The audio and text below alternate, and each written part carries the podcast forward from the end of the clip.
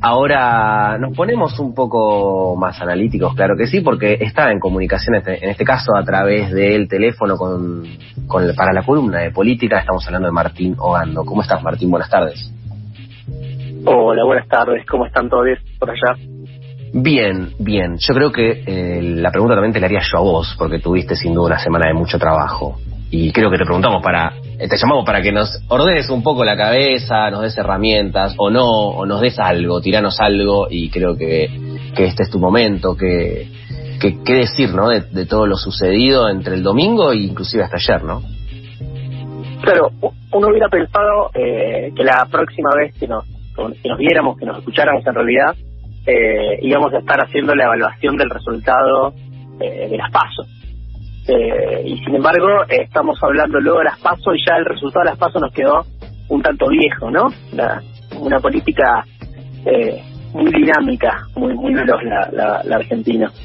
Em, indudablemente, eh, recuerdo que en esta última columna que teníamos, en esta última conversación que teníamos, eh, hablábamos un poco del, peligro de cierto distanciamiento entre la agenda de la política y lo que estaba pasando en, la mayor parte de los hogares. Y lo que estaba pasando con las necesidades más inmediatas de la gente. Y hemos señalado que en ese distanciamiento entre la agenda de la política y la situación hoy del, conjunto del pueblo, eh, que ese distanciamiento no era igual de dañino, igual de perjudicial para todos los sectores y los espacios políticos, sino que era particularmente preocupante para el oficialismo por ideología, por agenda política, por proyectos y también por expectativas, porque en ese alejamiento eh, es claramente más peligroso para quien el conjunto de la población pone en, eh, la expectativa que tiene que resolver sus problemas, que claramente no es la oposición, ¿no? sino que eh, aquel que gobierna, aquel que ganó con una gran cantidad de expectativas eh, en el 2019 diciendo que venían a, transformar una situación que se había convertido en extraordinariamente penoso durante cuatro años del gobierno neoliberal de Mauricio Macri, ¿no? Entonces, hicimos ese comentario hace, ya no recuerdo si fue hace 15 días, la última vez que nos escuchamos, 10 días, y bueno, efectivamente el veredicto de las urnas del domingo creo que centralmente, centralmente, marcan esa, la, la catástrofe electoral del oficialismo, el peronismo, del frente de todos en las urnas el domingo marcan fundamentalmente ese dato, ¿no? Después desglosado, seguramente tiene como gran factor, como gran eje articulador, eh, el deterioro del salario del, deterioro del salario real de los trabajadores, la situación de las pymes y el pequeño, el pequeño comercio, la falta de trabajo, y también una sociedad que ha votado indudablemente eh, golpeada, dañada, angustiada, eh, sintiéndose probablemente sola o abandonada parcialmente por, por, la presencia estatal después de un año y seis meses, un año y ocho meses de pandemia, ¿no? Claro. Bien, vos decís que entonces las pasos nos quedó vieja, pero ¿cuánto te sorprendió lo que empieza a suceder o lo que sucedió, si se quiere, a lo largo de la semana? ¿Es sorpresa? ¿Fue sorpresa? ¿O es como algo dentro de lo esperable? Hay algo de esa sensación de que hay cosas que se transforman en, en esperables porque se repiten una y otra vez y sin embargo eh, uno se sigue sorprendiendo, ¿no? Hay algo de eso, de, sorprenderse de cosas que ocurren sistemáticamente y que uno siempre se sorprende porque uno siempre se vuelve a sorprender porque espera que efectivamente esta vez se reaccione de otra manera, ¿no? Y entonces eh, es indudable que después de ese mensaje en las urnas, lo que estaba eh, planteado como una necesidad acuciante era, era una modificación, era un cambio, era un golpe de timón categórico para intentar reaccionar de cara a las generales de, de noviembre desde el punto de vista de los intereses electorales de la coalición del Frente de Todos y para intentar avanzar en resolver algunos de los problemas mínimos elementales que está viviendo fundamentalmente los trabajadores y las trabajadoras de la Argentina. Eh, frente a esto, en, el marco de esa situación, eh, el primer paso es el, el, inmovilismo, la situación de parálisis ¿no? del gobierno, del, de la jefatura del Poder Ejecutivo. podría pensar de, de Alberto Fernández y de su, de su círculo más cercano.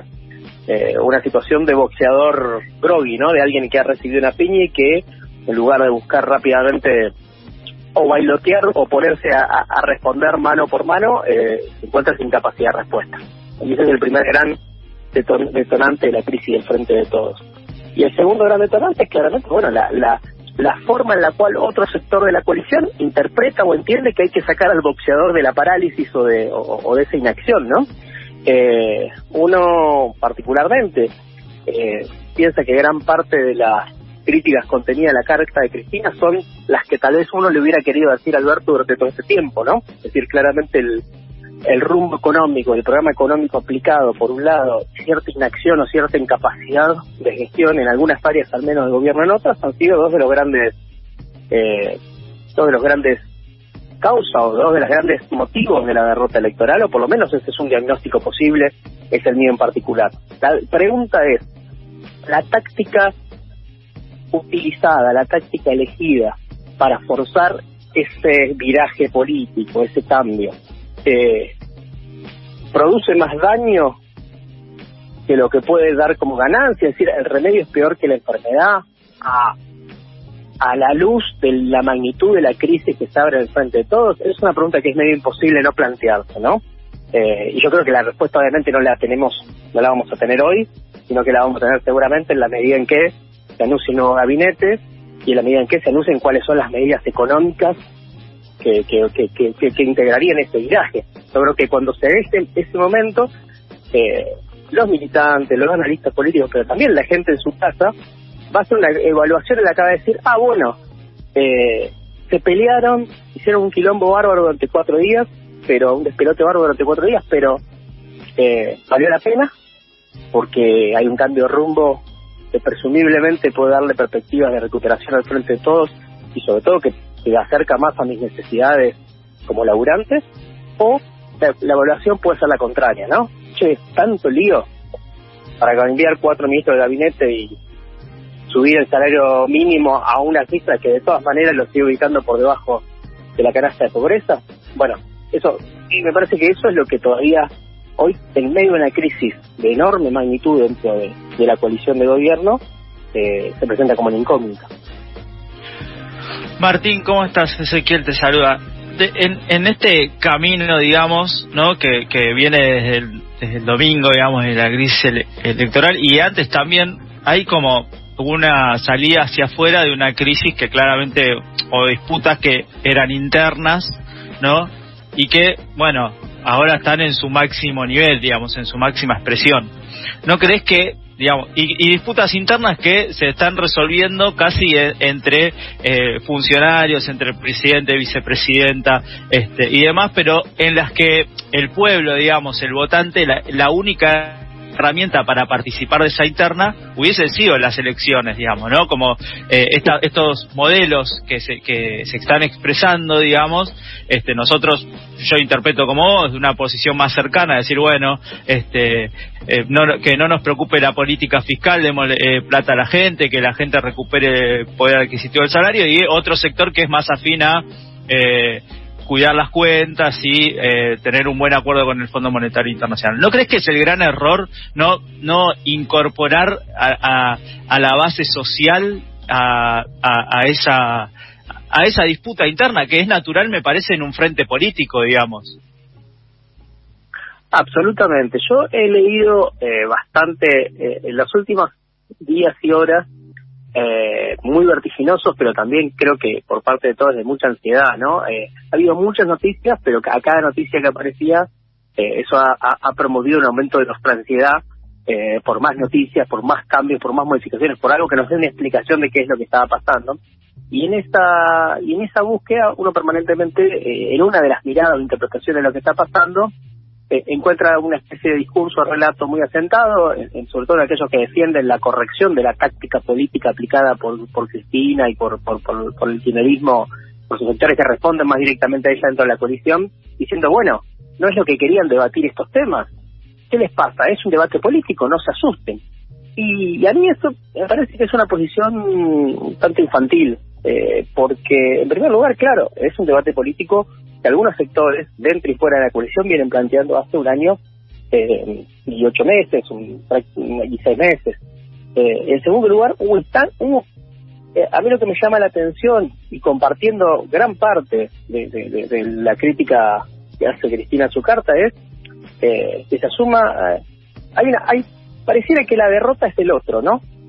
Porque el presidente piensa que la derrota pasó por algún motivo mágico y no tiene responsables y por lo tanto no hay reacción al respecto, pero eh, la vicepresidenta parece que entendiera que, que, el responsable exclusivo de la derrota es una parte del gobierno nacional. Y, durante 18 meses, o si durante 18 reuniones se intentó torcer el rumbo y eso no se logró, evidentemente hay una corresponsabilidad. A mí me llama la atención que alguien que tiene corresponsabilidad de gobierno diga yo sabía que íbamos a perder. Se podría haber avisado a su militancia si sabía que iba a perder.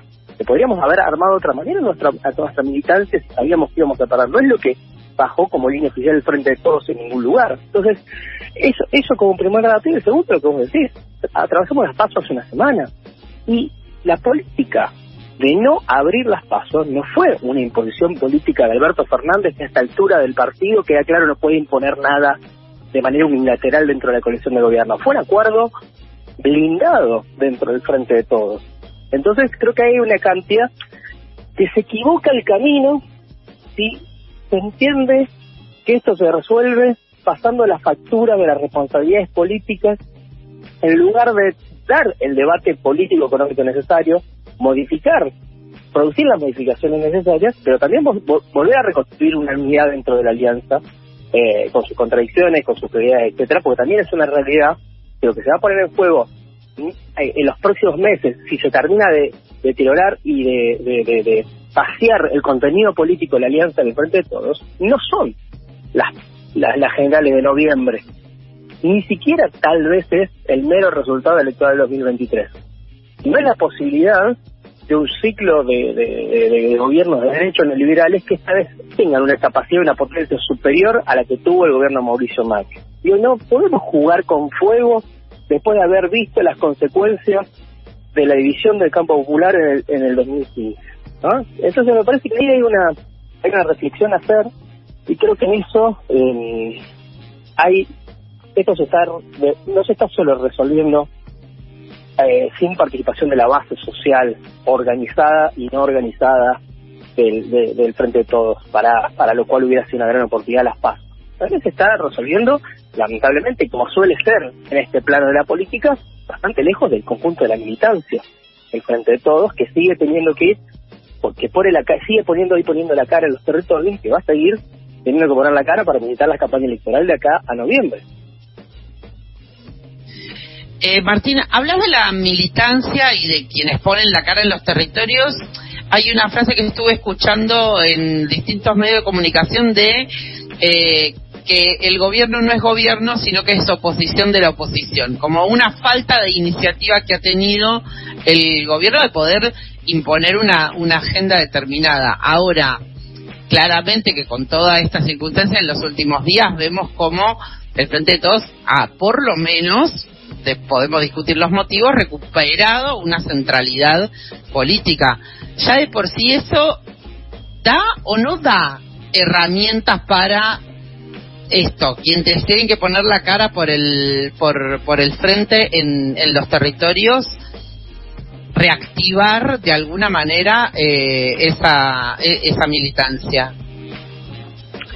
Eh, eh, es, es real lo que decís de, una manera muy paradójica, ¿no? Y que ha llevado a, varios chistes en los últimos días, como, bueno, por, por lo menos los medios se dejaron de hablar de mi ley durante unos días. Efectivamente, el, el, el gobierno, en frente de todos, que ha tenido grandes dificultades en pararse en el centro de la agenda política, bueno, por motivos obvios y tal vez no, no por motivos del todo favorables, ha quedado en el centro en la última semana del, del, de la agenda política. Bueno, eso tiene el efecto positivo, si algo se le puede encontrar a esto, es a generar una gran expectativa respecto a la resolución de esta crisis. ¿no? Hoy parece, por suerte, despejado o poco probable el escenario de una ruptura de la coalición y eh, hay una búsqueda de algún tipo de negociación, evidentemente, para la constitución del nuevo gabinete, y hay una gran expectativa, creo yo, eh, en la sociedad, no tanto, creo yo, fundamentalmente en la no, no tanto los nombres del nuevo gabinete, sino fundamentalmente las medidas económicas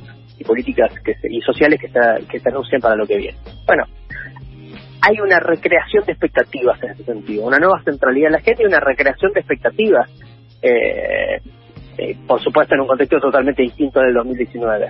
Y por eso decía antes, ahí se va a dar un poco el balance si algo de todo esto, a pesar de haber sido muy traumático, muy crítico, eh, muy costoso, pienso yo, igual de todas maneras valió la pena. Habrá valido la pena si esos anuncios alcanzan, cubren por lo menos una parte significativa de esas expectativas que, están recreando. Imagínense que si después de esto, dentro de tres, cuatro días, los anuncios del gabinete no muestran renovación, muestran mayor presencia de ciertos personajes de la derecha política y económica del país. Y no hay medidas categóricas en términos económicos. Y digo esto sabiendo, y creo que lo sabemos todos, de que no es tan sencillo en este momento, con las constricciones que hay, con las limitaciones que hay, definir políticas económicas expansivas eh, de manera realmente audaz, porque por algo hay un debate al interior de la coalición. Digo, incluso los que pensamos que es cierto el planteo de Cristina, que no podemos estar eh, todavía con un margen de un 2,4% de déficit fiscal, eh, según lo que habíamos presupuestado, cuando nos están terminando tres cuatro, nos están faltando cuatro meses para que termine el año menos, aún los que pensamos de esta manera, sabemos que no es que es infinito lo que en este contexto un país que no es Alemania, que no es Estados Unidos, que es la economía argentina puede gastar. Ahora, bueno, con esa construcción, con esa limitación, que es particularmente, entre otras cosas, una construcción, una construcción interna y, externa y que tiene que ver con el acceso a la divisa, al dólar, entre otras cuestiones, eh, bueno, el, gobierno se las tendrá que arreglar para que las medidas tengan impacto y para que las medidas alcancen, aunque sea una parte de las expectativas que hoy la sociedad ha vuelto a poner, tal vez por malos motivos, ya hasta con un con un pequeño dejo de morbo, de decir, bueno, a ver cómo salen de esta, de esta encerrona, me parece que eso tiene que ser aprovechado. Una nueva, una nueva decepción de esto realmente va, va a hipotecar el capital político de la coalición y de todos los componentes de la coalición, y esto es lo que yo creo que a veces parece no no no verse, eh, de una manera bastante irremediable, me parece. Martín, eh, nuevamente te agradecemos eh, un montón por la columna, porque obviamente nos das herramientas y nos ordenas un poco con la mirada y el análisis de, un escenario bastante complejo, me parece, ante todo. Muy complejo. Bueno, nos veremos eh, en, la, en la otra Argentina, seguramente totalmente distinta a la actual que tengamos en, dentro de dos días.